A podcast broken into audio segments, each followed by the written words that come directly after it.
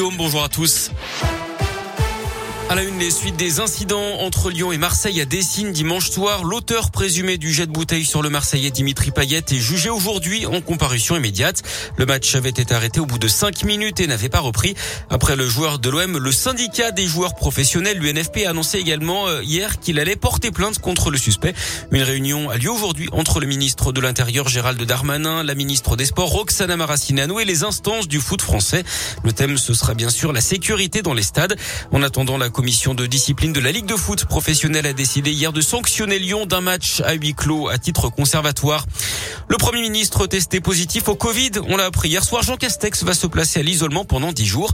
Le chef du gouvernement âgé de 56 ans et doublement vacciné a déjà été trois fois cas contact depuis le début de l'épidémie.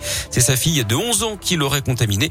Il l'a appris en revenant de Belgique où il a rencontré des membres du gouvernement. Quatre ministres belges vont d'ailleurs également être placés à l'isolement.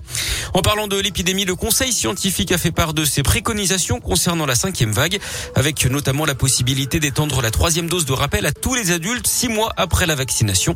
Cette dose sera nécessaire aux plus de 65 ans et aux personnes fragiles pour prolonger leur passe sanitaire à partir du 15 décembre. Mais la date pourrait être avancée dès le milieu de la semaine prochaine. Ça devrait être annoncé en Conseil de défense demain.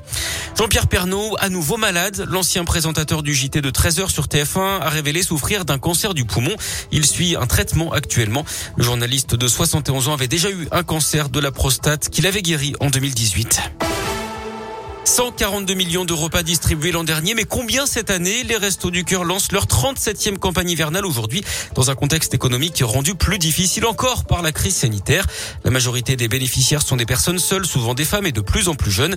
Mais Bruno Rich, président d'une antenne locale de l'association Auvergne-Rhône-Alpes, s'attend à voir arriver de nouvelles demandes dans les prochaines semaines les frémissements et la baisse certainement des aides de l'État, puisqu'on a quand même de plus en plus de personnes qui viennent. Des personnes qui ont plus de rémunération ou qui ont eu une rémunération en baisse et qui euh, viennent chez nous. Notre crainte, c'est euh, que ces personnes qui avaient une activité et euh, se disent c'est pas pour moi et osent pas franchir la porte des restos du cœur et donc peut-être qu'ils attendent le dernier moment pour venir nous voir pour qu'on puisse les aider. Les étudiants n'ont pas eu leur petit travail d'été, ils n'ont pas non plus le petit travail euh, en complément euh, sur euh, les semaines et donc on a une augmentation de ce côté-là. Il existe aujourd'hui 1913 centres d'activité des Restos du Cœur en France, mais l'association prévoit de doubler le nombre de centres itinérants en milieu rural pour pouvoir répondre aux besoins.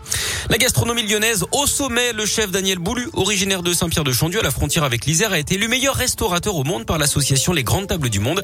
Le cuisinier de 66 ans est installé depuis près de 40 ans à New York. Il a également des restos au Canada, à Dubaï, à Singapour et aux Bahamas.